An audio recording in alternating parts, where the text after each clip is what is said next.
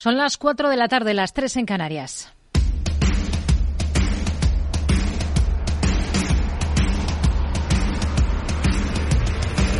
No decida lo que hará el mercado.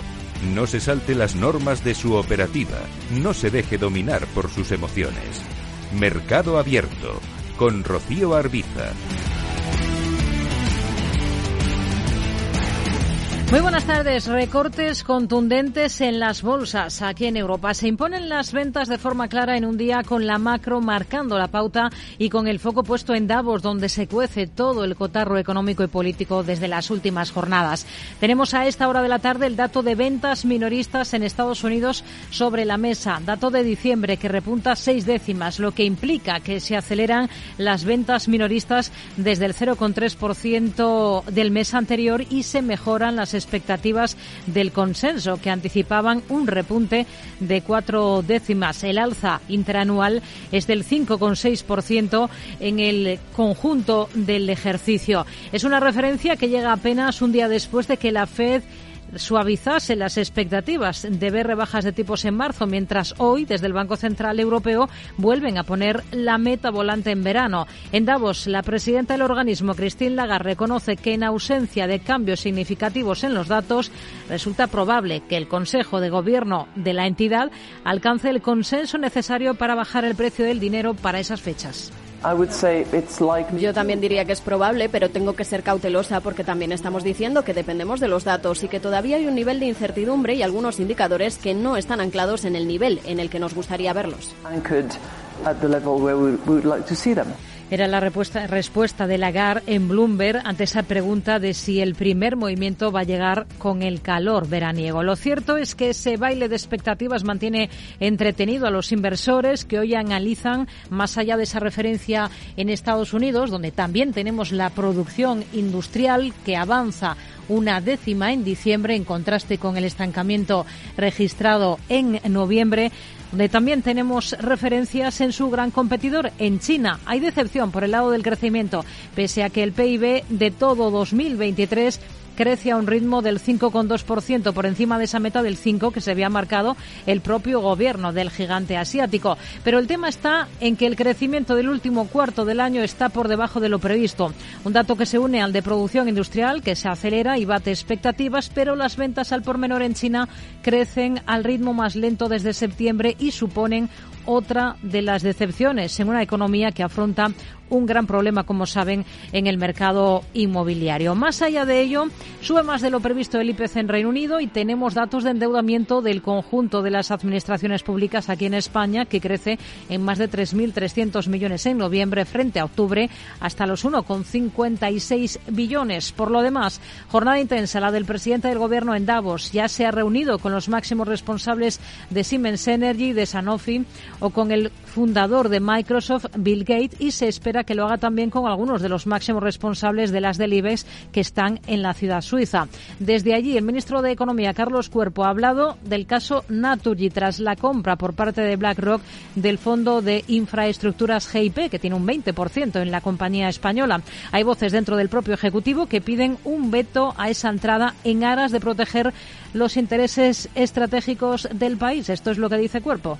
La, especificidad de la operación, una vez conozcamos los detalles, será la que tengamos que analizar precisamente eh, protegiéndonos en base a la normativa existente que reforzamos, de hecho, en la anterior legislatura para ser capaces de defender nuestros intereses estratégicos si es que fuera necesario. Hoy apenas tres valores, si no es el caso de Naturgy, escapan de los números rojos dentro del IBEX. Se trata de Indra, de Meliá o de IAG, que pone la nota positiva en un selectivo que ahora mismo cede un 1,5% y está en 9.800 40 puntos. Solaria y Acciona vuelven a liderar las caídas en otro día de presión vendedora en Grifols. Hoy lo nuevo en torno a la compañía es esa información de expansión que señala que la Comisión de Auditoría de la Catalana ha fichado a Baker McKenzie para que realice un análisis independiente desde el punto de vista mercantil y contable eh, un análisis para los tres consejeros independientes que forman parte de esta comisión. Eso, y también es novedad la posición bajista de Millennium, con un 0,5% del capital de Grifols. Más allá de ello, el Parlamento Europeo ha propuesto suavizar las nuevas reglas de disciplina fiscal acordadas por los socios de la Unión en diciembre para dar, dice, más flexibilidad a los gobiernos a la hora de reducir su deuda. Para eso y para poner mayor énfasis en la dimensión social de las mismas. Esto mientras aquí en España el sindicato UGT ha calculado que esta reforma de las reglas fiscales puede costar más de 100.000 millones de euros a los países comunitarios con un impacto de 14.000 en nuestro país. Y ojo también al crudo, hoy de terreno, mientras llama la atención el comportamiento que viene registrando el gas. Aquí en Capital Radio, la presidenta del operador del mercado eléctrico, Carmen Becerril, ha explicado algunas de las razones por las que se están conteniendo los precios este invierno como la sequía en el Canal de Panamá, la sequía en Centroamérica y por lo tanto la infrautilización del Canal de Panamá por culpa de esa carencia de agua está llevando a que todo a que la mayor parte de los barcos gaseros que se cargan en el Golfo de México están siendo desviados a Europa porque no pueden atender la demanda de Asia. Creo que ese eh, es el dato, un dato que sobre todo está tirando hacia abajo de los precios. A las cuatro y media de la tarde hablaremos de ETFs de la mano de Inves ¿Cómo está el segmento de los ETF, sobre todo después de esa aprobación de los fondos cotizados al contado de Bitcoin? Hablaremos en concreto con su responsable en esta materia para Iberia, Lauren Perian. Y a las 5 dibujaremos perspectivas para el semestre de la mano de José Miguel Mate, consejero delegado de Tresis. Media hora después, en nuestra sección de educación financiera, hoy explicaremos en detalle los ratings, qué importancia hay que darles, qué significan, quién paga a las calificadoras. Será con Miguel Ángel Bernal, socio del despacho patrimonial Bernal y Sanz Mujanda. Y en el tramo final del programa, ya saben, a partir de las seis tendremos consultorio de bolsa con Gerardo Ortega, responsable de gerardoortega.es y con Víctor Galán de Planeta Bolsa. Esto es Mercado Abierto en Capital Radio. Comenzamos. Mercado Abierto, Capital Radio.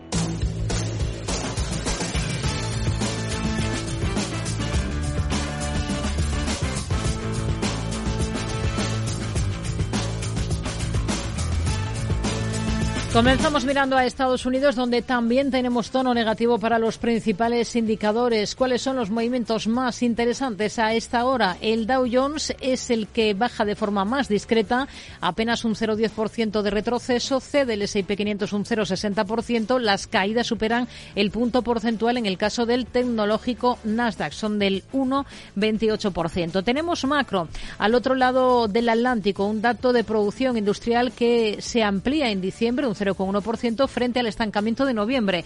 Y también la referencia de ventas minoristas que superan las expectativas en el último mes de 2023. Lucía Martín, muy buenas tardes. Buenas tardes. En concreto, las ventas minoristas han crecido un 0,6% el mes pasado frente al alza del 0,3% de noviembre. Los expertos esperaban una subida menor, hasta el 0,4%. Sin contar los automóviles, la gasolina, materiales de construcción y servicios alimentarios, las ventas minoristas han crecido un 0,8% el pasado mes eh, por encima del 0,5% de noviembre. La demanda hipotecaria aumenta más del 10% ante la expectativa de bajadas de tipos. En concreto, el volumen total de solicitudes de hipotecas ha aumentado un 10,4% en comparación con la semana anterior, según los datos de la MBA. La tasa de interés promedio en ese contrato de hipotecas de tasa fija 30 años, que se usa como referencia en Estados Unidos, ha bajado hasta el 6,75% frente al 6,81% previo. Se trata de la tasa más baja en tres semanas. Las ganancias de Charles Schwab caen con fuerza, pero superan las estimaciones. Así es, Charles Schwab ha registrado un beneficio por acción en el cuarto trimestre de 0,68 dólares. Esto es cuatro centavos más que la estimación de los analistas, aunque bastante por debajo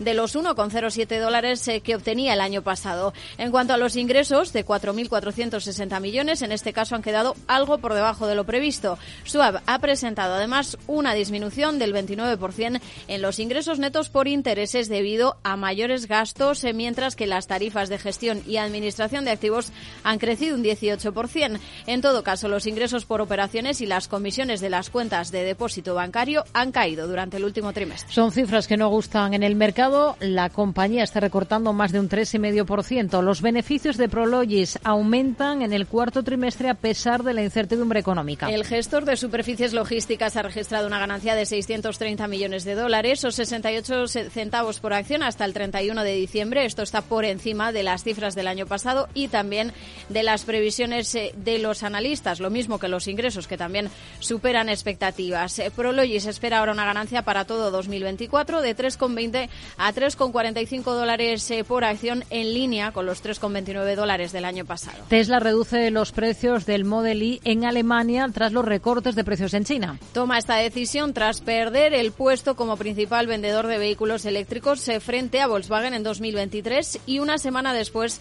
de que el fabricante de automóviles haya reducido también los precios de su Model 3 y Model Y en China. Tesla anunciaba además la semana pasada que va a suspender la mayor parte de su producción de automóviles en la fábrica cercana a Berlín desde el 29 de enero hasta el 11 de febrero. La causa es la falta de componentes en medio de la crisis del Mar Rojo. Coinbase y la SEC se enfrentarán en un tribunal federal por la autoridad criptográfica del regulador. Va a ser hoy mismo y se espera que Coinbase argumente que el regulador de valores de Estados Unidos debería retirar el caso en su contra porque los tokens negociados en su intercambio de criptomonedas no son similares a los valores bursátiles. Eh, la audiencia es el siguiente avance en esa batalla judicial entre Coinbase y la Comisión de Bolsa y Valores que va a tener implicaciones para el resto de activos digitales, ya que podría aclarar la jurisdicción de la SEC. En concreto, recordamos que la SEC demandaba a Coinbase el pasado mes de junio. Señalaba que la empresa había facilitado el comercio de al menos 13 tokens que deberían haber sido registrados como valores, por lo que habría operado de forma ilegal. Boeing nombra asesor independiente mientras los aviones MAX 9 siguen bajo investigación. Se trata de un almirante retirado de la Armada de Estados Unidos para asesorar al director general del fabricante de aviones sobre la mejora en ese control de calidad. Recordamos que esos aviones 737 MAX 9 siguen en tierra tras el incidente con Alaska Airlines. Los procesos de producción de Boeing siguen bajo escrutinio. Tanto el presidente de la Junta Nacional de Seguridad del Transporte como el jefe de seguridad de la Administración Federal de Aviación van a informar hoy sobre los avances de esa investigación ante senadores de Estados Unidos. Los planes de Spirit Airlines se truncan. Un juez bloquea su fusión con JetBlue. Así es, una fusión que ascendía a 3.800 millones de dólares de la aerolínea Spirit con su rival JetBlue Airways. Spirit ha enfrentado dificultades para conseguir rentabilidad debido a un aumento en los gastos operativos y también a problemas en la cadena de suministro. Esto ha generado preocupaciones sobre la capacidad de la compañía para pagar su deuda restante que vence el próximo año. El acuerdo con JetBlue habría creado la quinta aerolínea más grande de Estados Unidos. Y Albe Marley reduce su plantilla y pausa sus planes de expansión ante la caída de los precios del litio. El mayor productor mundial de litio ha anunciado hoy que va a suprimir puestos de trabajo y aplazar el gasto en un proyecto de refinería en Estados Unidos. Lo hace en el marco de un amplio plan de reducción de costes por la caída de los precios de este metal que se utiliza para fabricar baterías de coches eléctricos. En el último año la oferta mundial de este metal ultraligero ha superado la demanda en el mercado de baterías, lo que ha lastrado los precios. Rafael Damborenea, profesor de finanzas en EUDE Business School. ¿Qué tal? Muy buenas tardes. Muy buenas tardes, Rocío. Nos vamos a detener en lo que estamos viendo a esta hora de la tarde en Estados Unidos. De momento tenemos tono negativo generalizado para los índices, aunque son caídas bastante más moderadas de lo que vemos aquí en Europa. ¿Qué, ¿Qué, le parece lo que estamos viendo de momento de sesión y qué valoración hace de la macro de la jornada? Entre esa macro, por ejemplo, el dato de ventas minoristas de diciembre. Sí, ha salido mejor de lo esperado, un 0,4% frente al 0,2% previsto y el 0,2% anterior, y sigue esa tendencia que vimos a finales del año pasado cuando se consiguió una vuelta al crecimiento frente a esa primera contracción que se anotó el índice desde marzo. Esto se ha visto principalmente respaldado por las compras navideñas, aunque mm, algo inferior a ese aumento que tuvimos en 2022, principalmente debido a la subida de los tipos de interés y a la inflación, y que lógicamente pues pasan factura al gasto de los consumidores. Así que eh, perspectivas mixtas para el sector minorista estadounidense en 2024, que tiene mucho inventario acumulado y probablemente tenga que seguir ofreciendo descuentos muy agresivos. Hay algunas compañías que tenemos en el punto de mira por sus resultados, caso por ejemplo de Prologis, ¿qué le han parecido los números de la compañía? Muy buenos resultados, no solo supera las estimaciones del mercado en cuanto a ingresos y beneficio por acción, sino que mejora con relación al mismo periodo del ejercicio anterior. Eh, no obstante, a pesar de ser el mayor player de la industria, mm, opera en un sector muy fragmentado, con mucha competencia y es difícil sostener que pueda tener algún tipo de ventaja competitiva. Si es verdad que el 25% de los ingresos operativos vemos que provienen de mercados donde sí es difícil para otros competidores plantar cara, como es el caso de Los Ángeles o San Francisco, pero la mayoría de las ciudades de Estados Unidos son menos restrictivas y hay mucho suelo disponible. No es que sea mala empresa, ni mucho menos, pero las instalaciones industriales son fácilmente replicables, puede verse muy afectada si hay una desaceleración en el gasto de los consumidores, como ya ocurrió en 2008, y además hay una gran oferta activos industriales, así que podría verse limitada esa capacidad para trasladar incrementos en el precio a sus inquilinos. Hmm. Hay otros valores que tenemos en el punto de mira, por ejemplo, Kinder Morgan, que va a presentar resultados al cierre. ¿Qué espera de esos números? Pues el mercado estima unas ventas de 4.400 millones de dólares y un beneficio por acción de 0,29 dólares, que de confirmarse supondría una caída con respecto al ejercicio pasado.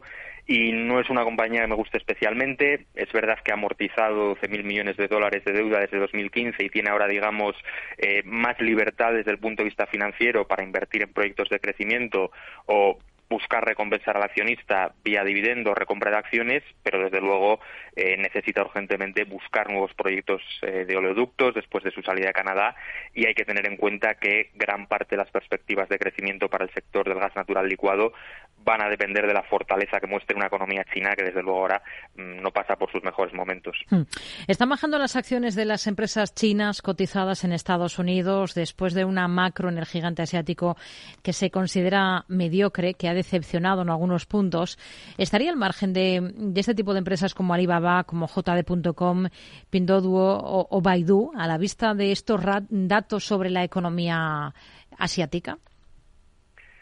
Más allá de la macro, la verdad es que lleva años sufriendo la renta variable china, afectada, entre otras cosas, por la actitud del gobierno hacia las empresas, eh, por las acciones ligadas al sector inmobiliario, que tienen un efecto contagio en el resto del mercado, pero también muchas veces por no saber mm, qué te vas a encontrar en términos de libertad de negociación. Hemos visto cómo las autoridades chinas han vuelto a imponer restricciones a los inversores institucionales para la venta de acciones, y eso tan solo dos semanas después de haber levantado dichas restricciones, así que esto afecta a la confianza y genera distorsiones en los precios.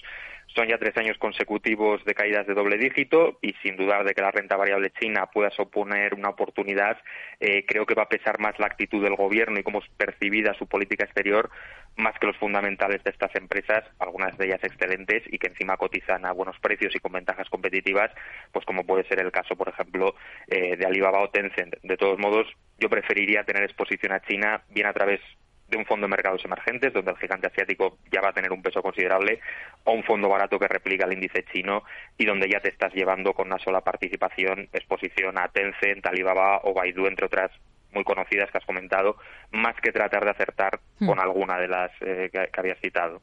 Ahora mismo Baidu, por ejemplo, está recortando en torno al 2,5%, Pinduoduo también con caídas que se acercan al 3%, JD.com incluso con descensos superiores al 4,5%. Hay otros valores en el punto de mira, por ejemplo, Walt Disney, que dice que no apoya a los candidatos para su junta directiva propuestos por los accionistas activistas presentes en la compañía. ¿Estaría al margen de Disney ante esta división que se percibe en su seno?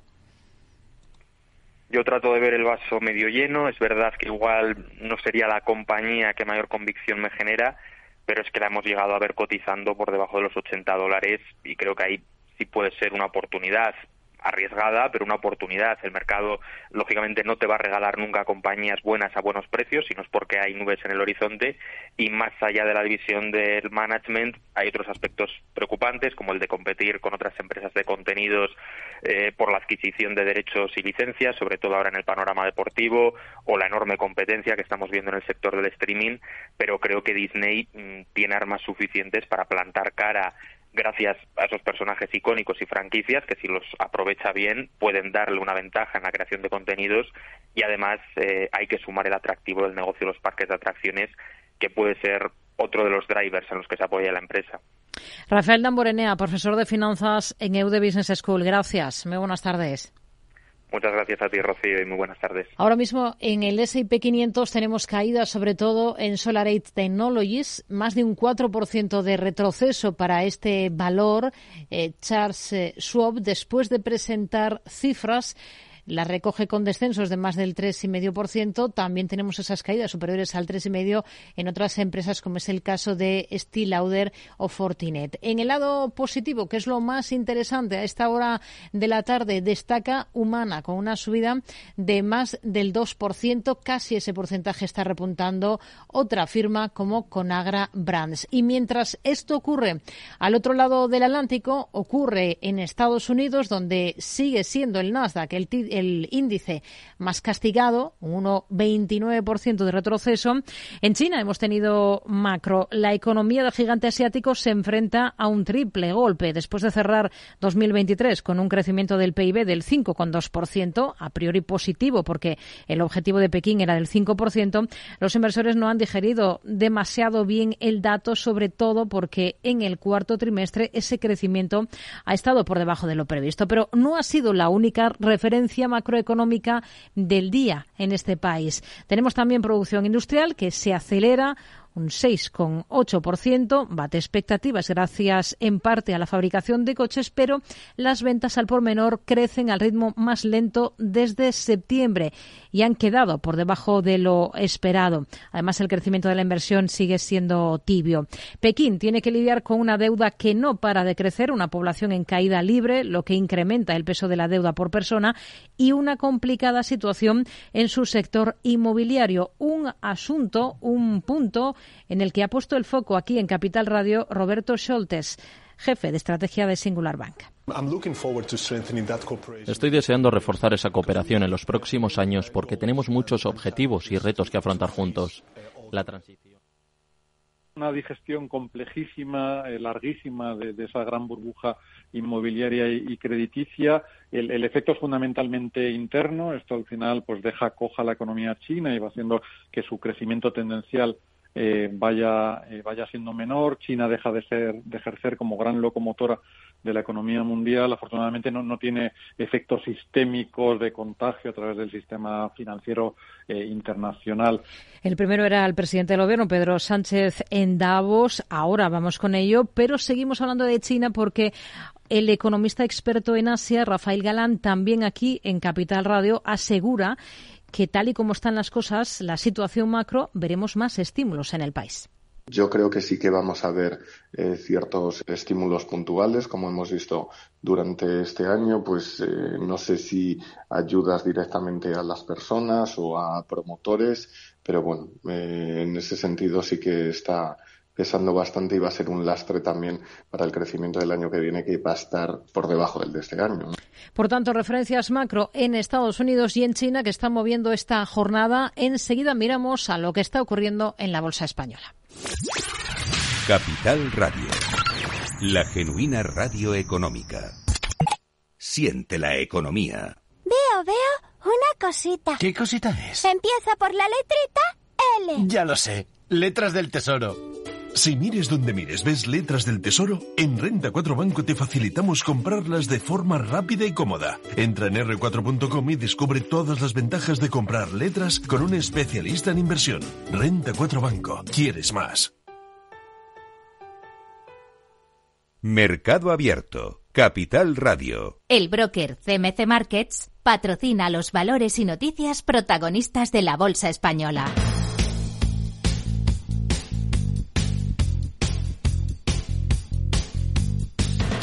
Una bolsa española que se mueve con recortes, cede el selectivo a esta hora de la tarde un 1,44%, está en 9.850 puntos con algunos valores protagonistas mientras Sánchez aboga por la estabilidad y la confianza ante las multinacionales extranjeras y las empresas del IBEX. Pedro Díaz, muy buenas tardes. Buenas tardes. El presidente del Gobierno pretende transmitirles a las presentes en el foro de Davos el mensaje de que su Ejecutivo trabaja por la estabilidad, la confianza y la consolidación de las reformas impulsadas en los últimos años. En una entrevista en Bloomberg TV ha apostado por la colaboración público-privada para impulsar la economía. Estoy deseando reforzar esa cooperación en los próximos años porque tenemos muchos objetivos y retos que afrontar juntos. La transición ecológica, la transformación digital y la inteligencia artificial son los principales temas en los que trabajaremos con las empresas privadas en España.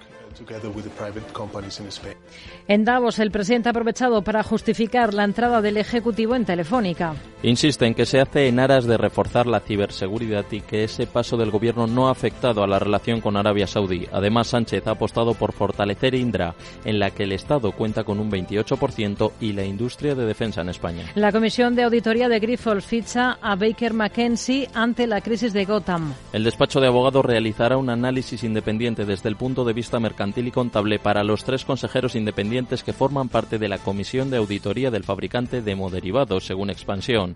La contratación de estos servicios se ha llevado a cabo ante eventuales responsabilidades civiles o penales tras la publicación del informe de Gotham City Research, que acusa a la compañía de ocultar deuda a través de un complejo entramado societario con Scranton, la sociedad neerlandesa vinculada a la familia fundadora de Grifols. Por cierto que el fondo Millennium ha vuelto a abrir una posición corta sobre Grifols en pleno revuelo de la compañía, en concreto una posición corta equivalente al 0,53% de su capital. La habría abierto el martes 16 de enero. El gobierno analiza la entrada de BlackRock en el capital de Naturi tras hacerse la primera con GIP.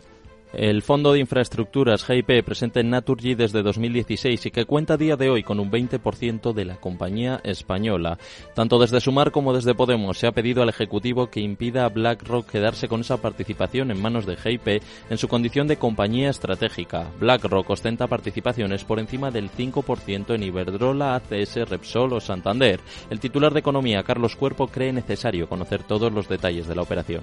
Necesitamos conocer los detalles de esta operación para efectivamente ser capaces de analizarla en el marco de nuestra normativa que protege los sectores estratégicos españoles.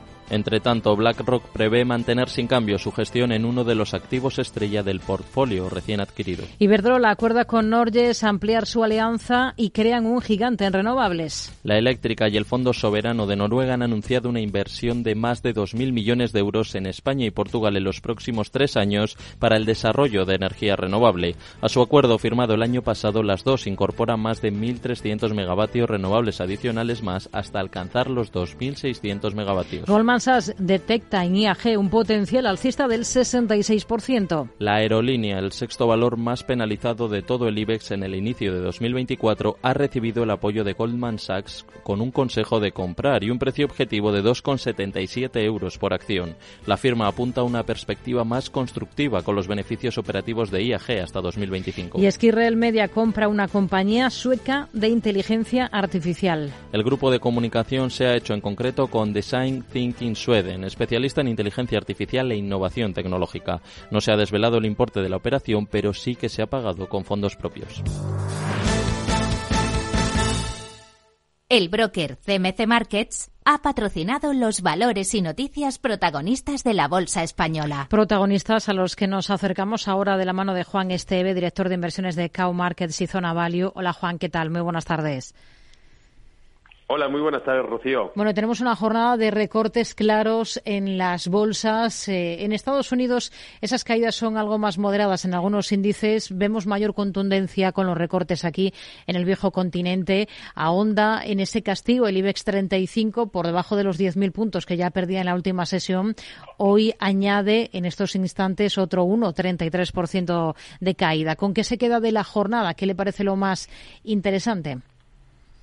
Yo creo que al final los inversores continuamos teniendo la vista puesta en cuáles van a ser las políticas monetarias. Es cierto que durante el principio del año, o cuando terminamos el año pasado, quizá el optimismo era mucho más elevado que de lo que está ahora mismo y ahora lo que estamos o que está primando en el ámbito inversor es precisamente cuándo se van a producir, ya no tanto cuándo se van a producir los tipos de interés, sino a qué velocidad y a, y a qué ritmo se van a producir. Y al final eso está minando quizá un poco ese sentimiento positivo con el que terminamos el 2023 y estamos viendo quizá por esa parte y también ciertos recortes o ciertas tomas de beneficios debido a los buenos comportamientos que tuvimos a final de año. Tenemos en el punto de mira de nuevo a Grifols. La comisión de auditoría de la compañía ha fichado, según expansión, a Baker McKenzie ante la crisis de Gotham. El despacho de abogados eh, realizaría un análisis independiente desde el punto de vista mercantil y contable. ¿Qué le parece? Yo creo que los pasos que está dando Grifols son los pasos que tiene que dar, pero no olvidemos tampoco, como hemos comentado alguna vez, que Gotham aún tiene una carta, algunas cartas debajo de la manga que jugar. Yo, aunque es lógico ese camino que está tomando, es lógico que intenten ahora mismo quitar esa nube de incertidumbre que hay encima del valor, yo iría bastante con cuidado porque vamos a ir ver movimientos que van a afectar lógicamente de una manera negativa y también de una manera positiva, con lo cual vamos a acontecer a una volatilidad quizá mucho más mm, elevada de lo que estamos acostumbrados. Hmm. El Gobierno ah, dice que analiza la entrada de BlackRock en el capital de Naturi tras hacerse la primera con el Fondo de Infraestructuras GIP, que tiene un 20% en la compañía española. ¿Ustedes con qué ojos miran a Naturi en estos momentos? Yo le miro con cautela, pero con positivismo. Con cautela porque sí que es cierto que uh, este tipo de valores ha, ha, sufrido de cierto grado de excesivo optimismo en el pasado y sí que es cierto que estamos teniendo, estamos viendo cierta volatilidad. Yo creo que es un valor que a largo plazo lo puede hacer bien, pero teniendo en cuenta esa volatilidad excesiva que puede también tener en este principio de año. Si miramos al selectivo, si miramos al IBEX, se afianzan el lado negativo esta jornada, tanto Solaria como Acciona. Los dos están encabezando los retrocesos dentro del IBEX, más de un 5,5% y un 4,5% respectivamente de retroceso. Eh, solo Grifos lo hace mejor que ellos dos en este 2024. ¿Qué es lo que esperan este año de las dos compañías? ¿Qué les hace falta para remontar? Yo continuaría lo mismo que estaba diciendo anteriormente de Naturgy. Es un, sector, son sectores que han sufrido de un excesivo optimismo por parte de los inversores y sí que es cierto que ahora mismo con esa recogida de beneficios que, decía a principio de año, que ya no es que vaya directamente a esas compañías o a ese sector, sino que es algo que está ocurriendo comúnmente y sobre todo en el IBEX 35 debido al buen comportamiento. Yo creo que ese exceso de optimismo va a pecar también o va, o va a pesar muchísimo en el ánimo inversor y va a pesar muchísimo en las cotizaciones, con lo cual yo lo que espero es que tenga un exceso de volatilidad también más elevado que lo tuviera el año pasado. Pero aún así, dependiendo también del inversor o del inversor, dependiendo de sus carteras, es una buena opción. Yo creo que es una buena opción, pero quizás no tanto para el corto plazo. Hay pocos valores hoy en positivo dentro del IBEX 35. Uno de ellos es IAG. Está subiendo de forma discreta. Goldman Sachs se ha situado la compañía en la pista de despegue del selectivo. Le ve un potencial del 66%. ¿Ustedes cómo ven las cosas para IAG? Yo lo veo de una manera muy positiva. Quizá un 60 y pico por ciento lo veo un poco excesivo, pero sí que creo que va a tener un buen comportamiento este año. También es una compañía que ha tenido un buen comportamiento, ya lo tuvo el año pasado, lo tuvo en ejercicios anteriores de una manera más moderada, pero sí que es cierto que yo le veo una buena revalorización teniendo en cuenta todas las perspectivas económicas que tenemos ahora mismo y todas las perspectivas también de viajeros. Hoy lidera las alzas dentro del IBEX Indra, está subiendo más de un 2%. BNP Paribas ha retirado su consejo negativo sobre la compañía, le eleva el precio objetivo de 9 a 15 euros. ¿Ustedes son optimistas con la compañía tecnológica? Sí, porque poco a poco lo hemos ido viendo como la compañía ido dando unos pasos bastante importantes y como en el conjunto de los eh, de los grandes bancos de inversión han ido posicionándose de una manera o, no si no positiva quitándole un poco las calificaciones negativas que tenían. Yo creo que es una empresa que está ha hecho un buen trabajo como he dicho anteriormente está posicionándose en un lugar bastante destacado y es una compañía que deberíamos de tener en cuenta de cara a futuras inversiones. Es noticia Iberdrola porque junto con Norges Bank van a invertir 2.000 millones de euros en España y Portugal en los próximos tres años. ¿Qué es lo que más le convence ahora mismo de Iberdrola y qué pero le ve, si es que le ve alguno? Yo, pero empezamos por la parte negativa, yo le vería su deuda. Es una, es, es una lastra que lleva llevando, aunque sí que es cierto que lo ha lo, está solucionando de una manera bastante adecuada, pero todavía es un lastre bastante importante que tiene la compañía y el cual le va a costar unos cuantos años poder llevarlo a, los niveles quizá más correctos. En la parte positiva, pues lógicamente lo que estabas contando, que está haciendo unas inversiones bastante importantes, está, está rotando las inversiones donde tenía hacia, hacia otro sector o en otros países, hacia otras zonas mucho más rentables y eso le está posicionando cada vez más en uno de los valores que tiene un recorrido más interesante de cara a un largo plazo. Y esto es algo que no ocurría en Iberdrola desde hace muchísimos años. Yo creo que es una de las compañías que dentro del IBEX 35 deberíamos de mirar como una de las... Ah, una de las inversiones que queramos tener a largo plazo y que puedan ser realmente rentables. Nos quedamos con ello. Juan Esteve, director de inversiones de Cow Markets y Zona Value. Gracias. Muy buenas tardes. Un placer, buenas tardes. Más allá de ello, trabajo convoca la mesa para negociar la jornada laboral y cambios además en el registro horario, mientras eh, tenemos también noticias de que la vicepresidenta segunda y ministra de Trabajo, Yolanda Díaz, ha reclamado que se abra un debate sobre los elevadísimos salarios que perciben los dirigentes empresariales y también eh, en los consejos de administración en nuestro país. Eh, en la firma de ese acuerdo para la subida del salario mínimo ha dicho que se habla del salario de las personas más necesitadas, pero que también sería bueno que se hable de los salarios que se perciben en algún consejo de administración.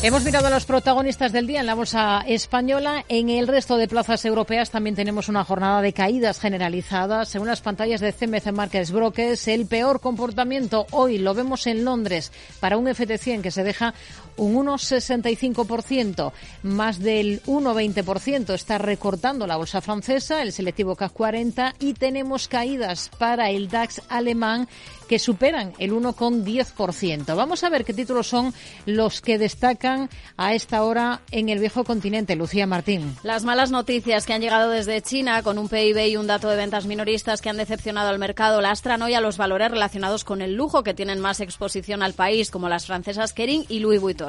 Además, los primeros avances de resultados de la temporada en Europa no han gustado al mercado. Un ejemplo es el fabricante alemán de equipamiento para paneles solares, Meyer Burger Technology, tras advertir de pérdidas al cierre de 2023 y anunciar que va a cerrar plantas en Alemania. Lo encontramos hoy con fuertes caídas. La nota positiva la ha puesto el fabricante de automóviles francés Renault, que en 2023 ha logrado romper la racha de cuatro años de caída en su volumen de venta de vehículos. En concreto, ha registrado una subida del 9%, gracias sobre todo a los vendidos bajo su propia marca. La también francesa Worldline ha recurrido a asesores para su estrategia de defensa en medio de la caída de sus acciones para evitar una posible OPA hostil, según recoge hoy Reuters. Ya en el ámbito bancario, el presidente ejecutivo de UBS, Sergio Hermotti, ha dicho que la adquisición de Credit Suisse podría ser la operación del siglo si se integra bien con UBS. Responde así a las advertencias sobre el tamaño del balance del banco. Dice que el rescate de Credit Suisse ha creado una entidad más grande, sí, pero también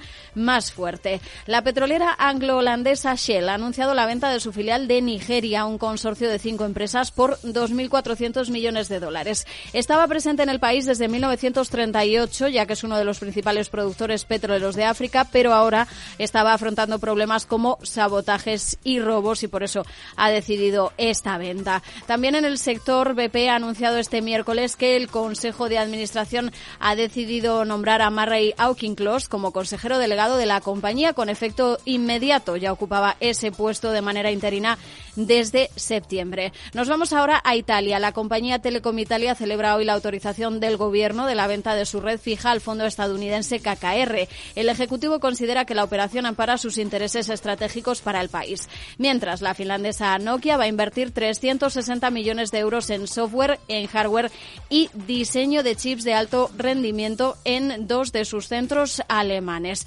Miramos también a GSK, en este caso porque ha recaudado 978 millones de libras con la venta de una participación de su extendida empresa de atención eh, sanitaria para el consumidor Haleon. Ahora mantiene el 4,2% en la que es la mayor empresa independiente de atención sanitaria al consumidor del mundo. Y terminamos, el presidente del gobierno, Pedro Sánchez, ha trasladado al consejero delegado de Siemens Energy, Christian Bruch, el apoyo del Ejecutivo español a su filial eólica Siemens Gamesa, de la que ha dicho que es una de las empresas bandera para España y también un referente europeo en el sector eólico. Alberto Roldán, director general de Metagestión. ¿Qué tal, Alberto? Muy buenas tardes.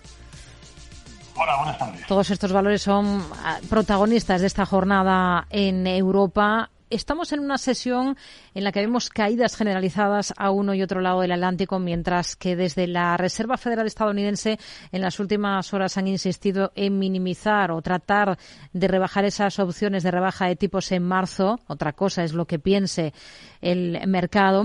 Tenemos decepción hoy por el lado macro en China Eh, tenemos repunte del IPC en Reino Unido, tenemos fortaleza en el dólar en las últimas jornadas de manera muy clara. ¿En qué punto están ahora mismo las cosas?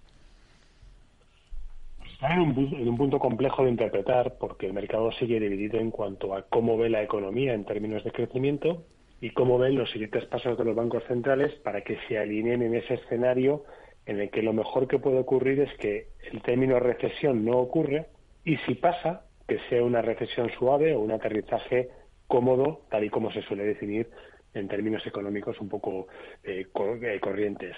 A mí me da la sensación de que, viendo por ejemplo los datos de China, eh, tenemos una de cal y una de arena. Pero la sensación generalizada cuando echamos un poquito la vista atrás y agregamos los datos es de que todo viene en desaceleración. Viene el crecimiento, vienen las ventas, viene el consumo y empezamos a tener la sensación de que los tipos de interés tienen una urgencia para que bajen. ¿no? Y eso divide mucho el mercado.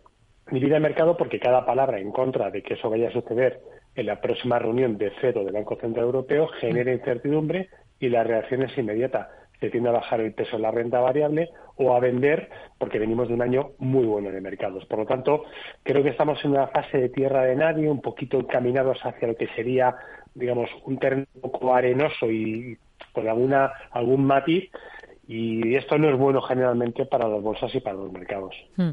Eh, miramos a, petroleras. Después de meses de dudas, BP es noticia hoy porque ha nombrado uh, su nuevo consejero delegado de manera permanente. Estaba actuando como tal el que era director financiero desde 2020, lo ha ratificado en el cargo.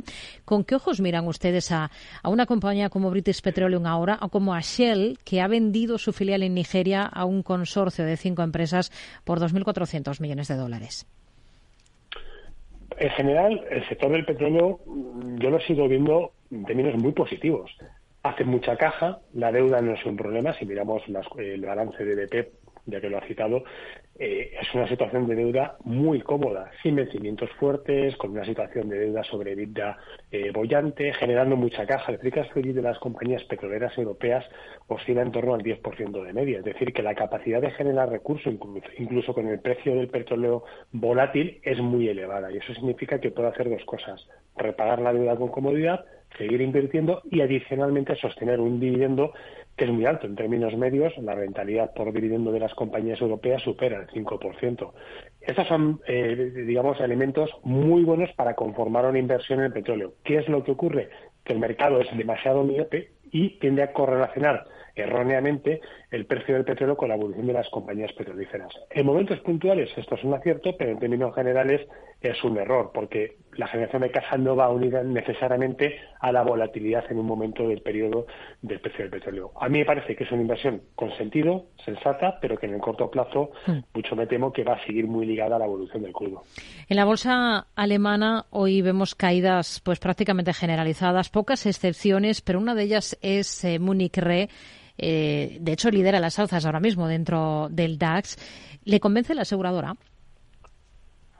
A ver, yo creo que si el sector asegurador con tipos normalizados lo hace bien, el reaseguro lo tiene que hacer bien, que es el negocio fundamental de Munich Re. Eh, por situación de precios, por la evolución que ha tenido en el corto plazo y sobre todo porque los tipos ahora le permiten tener una cartera de inversiones rentable creo que sería un buen momento y además Munich Re, bueno, pues cotizando a 11 veces beneficios y con un price book value, digamos, todavía, bueno, alineado algo con las reaseguradoras europeas, pero siendo el líder con algo de, digamos, prima. A mí me parece que sí, que es una situación interesante. ¿Es la eh, opción más clara que vemos en el sector financiero europeo? Pues comparado con los bancos, también bueno, con esto yo creo que, tenemos algunas pistas para pensar y mirar con ojos un poquito más amables al sector asegurador y en concreto al del reaseguro. ¿Qué le han parecido los datos de ventas de Renault del último ejercicio de 2023? ¿Ha logrado romper esa racha de cuatro años de caída en su volumen de ventas de vehículos? Registra una subida de 9%. Sí, pero no es suficiente, porque el mercado sigue pensando que si el consumo se desacelera y los tipos son altos, esto impacta directamente en un sector tan cíclico como es el del automóvil, ¿no? Y lo hemos visto durante los últimos dos ejercicios, donde alternando cifras de ventas buenas, eh, las compañías han caído. ¿Por qué? Porque hay cierto escepticismo en cuanto a la capacidad de mantener y sostener crecimientos un poquito más robustos, ¿no? Y además están quemando mucha caja, mucha caja en, el tema del vehículo eléctrico. A mí eso me preocupa. Es indudablemente un paso que hay que dar, pero no sabemos si es, están dando los pasos correctos. Todas las compañías venden la misma historia, que, hacen lo que hay que hacer, y efectivamente, pero muchas veces esto no va unido a la creación de valor. Y yo creo que ahí es donde el mercado igualmente, mencionado lo que comentaba anteriormente, está igualmente dividido. Hmm. Sanofi es de lo poco que ha aguantado durante esta jornada las ventas en el mercado francés. Es una de las tres que está en positivo. ¿Qué visión tiene para la compañía? Hmm. Lo hemos comentado en alguna ocasión. A mí me parece que va a ser un año en el que el sector farmacéutico lo va a hacer bien. Lo va a hacer bien en términos absolutos y en términos relativos, no solamente el europeo, sino también las compañías americanas. Bueno, no solamente por esa visión que tenemos un poco infantil de que es un sector defensivo y cíclico, que hasta cierto punto es verdad, pero es que la realidad nos dice que es un sector que sigue haciendo mucha caja, que sigue moviéndose eh, con fundamentales muy propios de una dinámica que no tiene que ver tanto con el consumo, sino con el, con el gasto de los ciudadanos y sobre todo con el gasto público. Y si miramos eh, la evolución de corto plazo del sector farmacéutico, desde mínimos del año 2023 lo ha hecho muy bien. Y Sanofi, quitando la caída que tuvo eh, reciente, pues también lo ha hecho bien. Yo creo que al final es un sector que tenemos que tener en consideración si queremos estar invertidos en bolsa, pero controlar un poquito el riesgo. ¿Qué visión tiene para Nokia? Hoy es noticia porque va a invertir 360 millones en software, hardware y diseño de chips de alto rendimiento en Alemania. Es una inversión muy pequeñita, casi testimonial, pero interesante si consideramos a Nokia dentro del sector telecomunicaciones, a mí me parece que es una opción muy buena. ¿Por qué? Pues en términos comparables a 0,6 veces ventas y con un free cash flow por encima del 6%, creo que es una empresa muy interesante porque está en un negocio donde sí creo que hay algo de crecimiento y generación de valor, que es la implantación de redes y donde el CAPEX se puede rentabilizar. Obviamente es un análisis muy somero, muy rápido, pero creo que en esa comparativa dentro del sector teleco es una opción bastante interesante. Hmm. Finalmente, el gobierno italiano ha autorizado la venta de la red fija de Telecom Italia al fondo estadounidense KKR. ¿Consideraría alguna teleco europea para invertir este año? Bueno, hilando con lo que decía hace un momentito, en el sector telecomunicaciones, igual que no, que nos parece que es una opción razonablemente interesante, donde no pondría dinero en las telecos.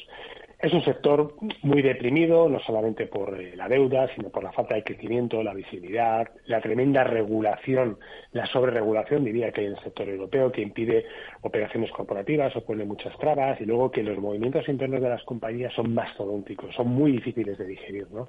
Bueno, a mí me parece que mientras que hay sectores donde la oportunidad es evidente, en caso de energía, el sector telecomunicaciones es justamente la antítesis. Creo que ofrece muy poquitas opciones y es un sector donde yo personalmente creo que no pondría dinero dentro de una cartera de inversión de medio y largo plazo que busque valor. Alberto Roldán, director general de Metagestión. Gracias. Muy buenas tardes.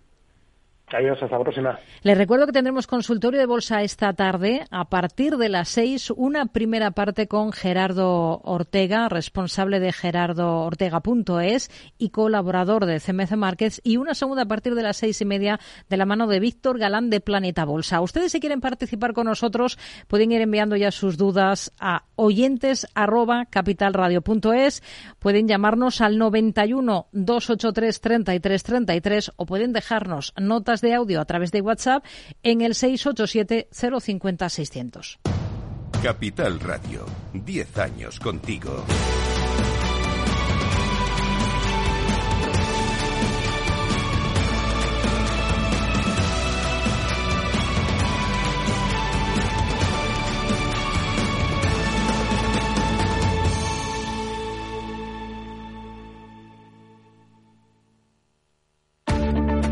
Si quieres adelantarte a los cambios económicos, digitales y empresariales, escucha After Work. El programa de Capital Radio para profesionales, pymes y emprendedores que te ayudará a entender el momento presente y a tomar decisiones para el futuro inmediato. De lunes a jueves, de 7 a 8 de la tarde, con Eduardo Castillo.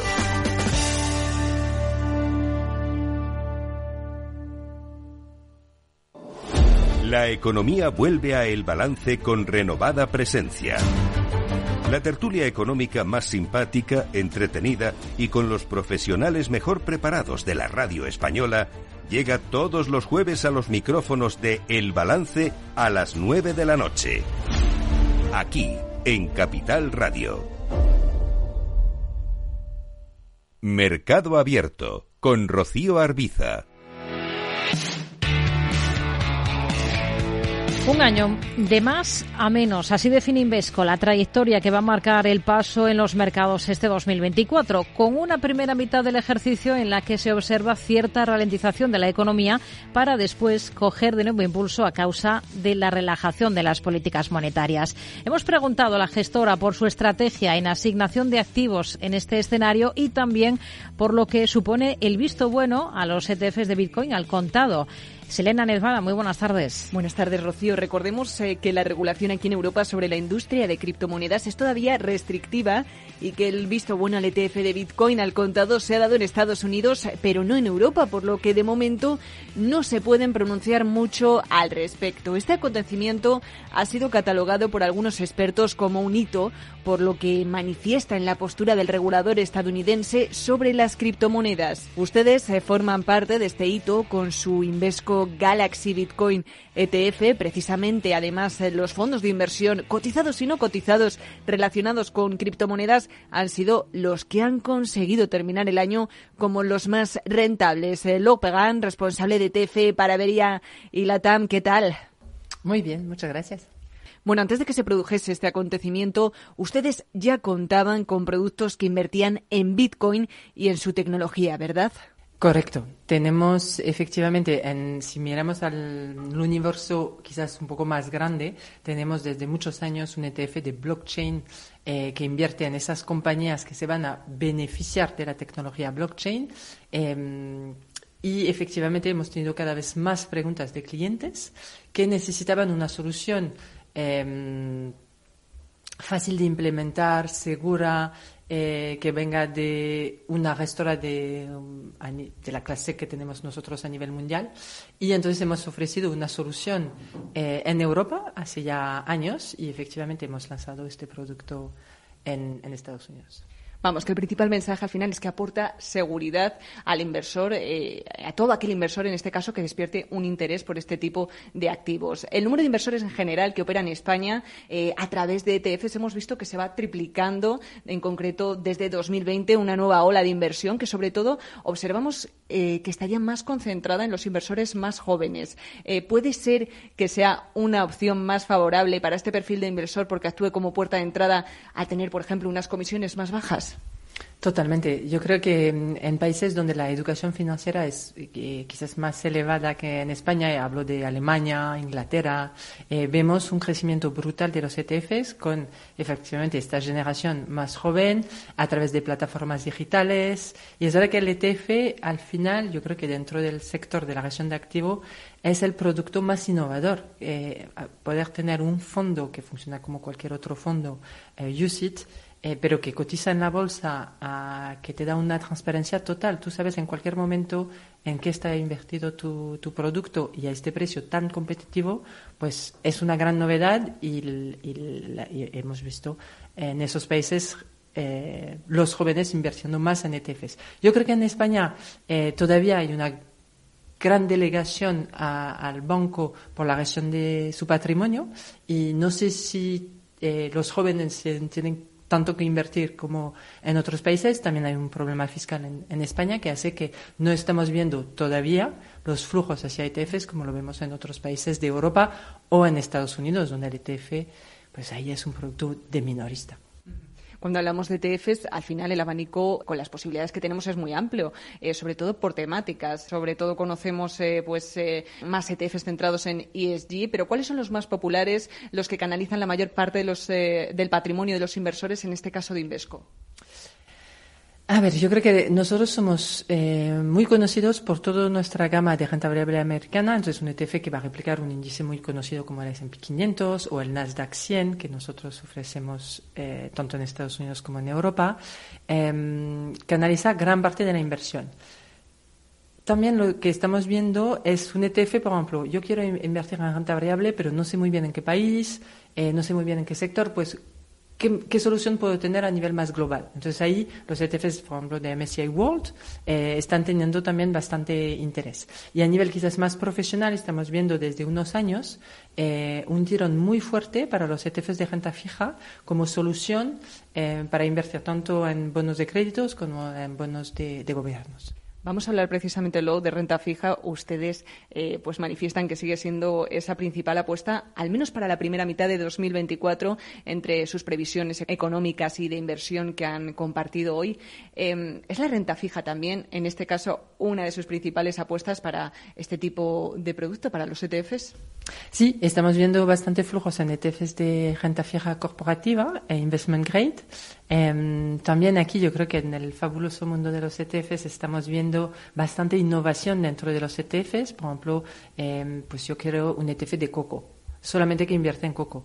Entonces eso da la posibilidad a un inversor de decir, vale, pues yo eh, quiero invertir principalmente en bonos de crédito investment grade, pero voy a hacer una pequeña apuesta en, los cocos porque me gusta y lo voy a guardar un mes, por ejemplo, y luego cambio de opinión. Entonces, poder tener este abanico de soluciones de renta fija, tanto en crédito como en, gobiernos, es muy importante. Gobiernos, lo que vemos mucho, por ejemplo, es eh, todas las apuestas de curvas, ¿vale? Pues voy a invertir más en la parte corta. Entonces ahí el ETF lo que te ofrece pues es 10 ETFs, por ejemplo, sobre eh, la curva americana, el 0,1, el 1,3, el 3,5, etcétera. Entonces realmente poder elegir un brick de mi apuesta y poder implementarlo de forma muy fácil con un ETF. Si hablamos de asset allocation, eh, precisamente la renta fija fue una de las apuestas favoritas por parte de todas las gestoras de activos en 2023. Ha pesado en sus rentabilidades, em, de en cierto modo, a lo largo del ejercicio pasado. Muchas gestoras ya han reconocido que han pagado el pato. Sí, la verdad es que es muy difícil adivinar con antelación qué asset class lo va a hacer mejor que otro y efectivamente el año pasado yo creo que todo el mundo hablaba de una pequeña recesión que no hemos visto, todo el mundo pensaba que la renta fija lo iba a ser mucho mejor que la renta variable americana y hemos visto una rentabilidad del Nasdaq eh, históricamente alta y en renta fija realmente una rentabilidad decepcionante. Esperemos que no ocurra lo mismo en 2024. ¿Van ya más prudentes en este caso? Eh, yo creo que sí, estoy escuchando, tanto Invesco como otras gestoras, yo creo que todo el mundo es, un poquito más prudente sobre lo que vamos a tener este año.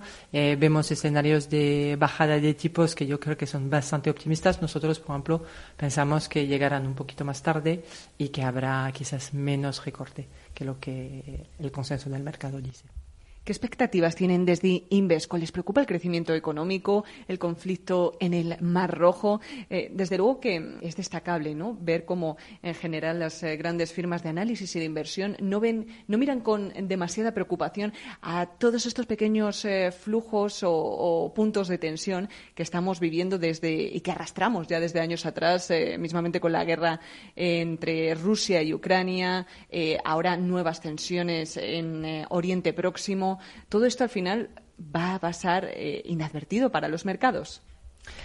Pues es triste decirlo, pero sí que históricamente hemos visto que el impacto de esas guerras no tienen un impacto tan importante como uno lo podría pensar. Dicho esto, por supuesto, nuestra mente está con todas las personas que sufren en esos países y tenemos eh, nuestros analistas mirando muy de cerca este tipo de riesgos geopolíticos que podría tener un impacto a corto plazo. Luego, eh, Pegan, responsable de TFs para Iberia y Latam de Invesco, muchísimas gracias eh, por habernos atendido hoy en Capital Radio. Muchísimas gracias a vosotros.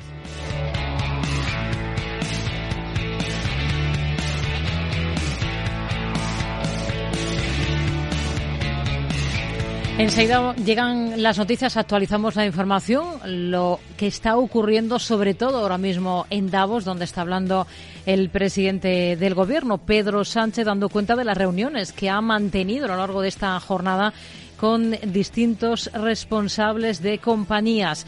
Les recuerdo que en el consultorio de bolsa de esta tarde, a partir de las seis, estarán con nosotros Gerardo Ortega, colaborador de CMC Markets, y también Víctor Galán de Planeta Bolsa. Y que para participar con nosotros eh, hay un correo electrónico que tenemos a su disposición, al que pueden ir escribiendo oyentes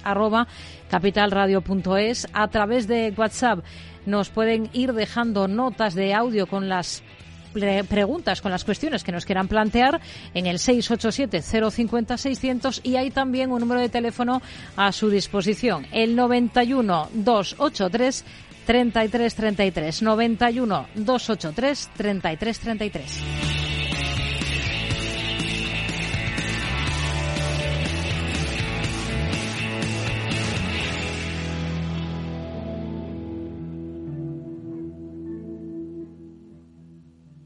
Mercado Abierto con Rocío Arbiza. Tío, ya estoy en el tren. A ver si tengo suerte y llego tarde, ya sabes. 30 minutillos y me ahorro el billete. No creo que en media hora me pierda mucho allá en el pueblo. Como mucho al Paco contando por enésima vez cómo conoció a la Juani. Con el compromiso Renfe de puntualidad, si tu tren AVE se retrasa más de 15 minutos, te devolvemos el 50% y el 100% si se retrasa más de 30. Normal que alguno prefiera llegar tarde. Nadie te da más. No todos los trenes son como Renfe. Renfe, tu tren. No sé qué pasa, no arranca. Se está inundando todo el garaje. Es mi hija, necesita un médico. En estos momentos, ¿qué seguro elegirías? Elige Mafre, el mejor servicio 24-7 en acción. Y con las ventajas de tener todos tus seguros, coche, hogar, salud, empresa y vida, en la misma compañía. Mafre, la aseguradora de más confianza en España. Invierte en acciones OETF sin comisiones. Tesla, Netflix, Amazon, Banco Santander, Telefónica, miles de acciones de los mayores mercados bursátiles del mundo y sin comisiones. Abre tu cuenta 100% online en solo 5 minutos. Un broker, muchas posibilidades. xtb.com. A partir de 100.000 euros al mes, comisión del 0,2%, mínimo 10 euros. Invertir implica riesgos. Capital Radio. La genuina radio económica.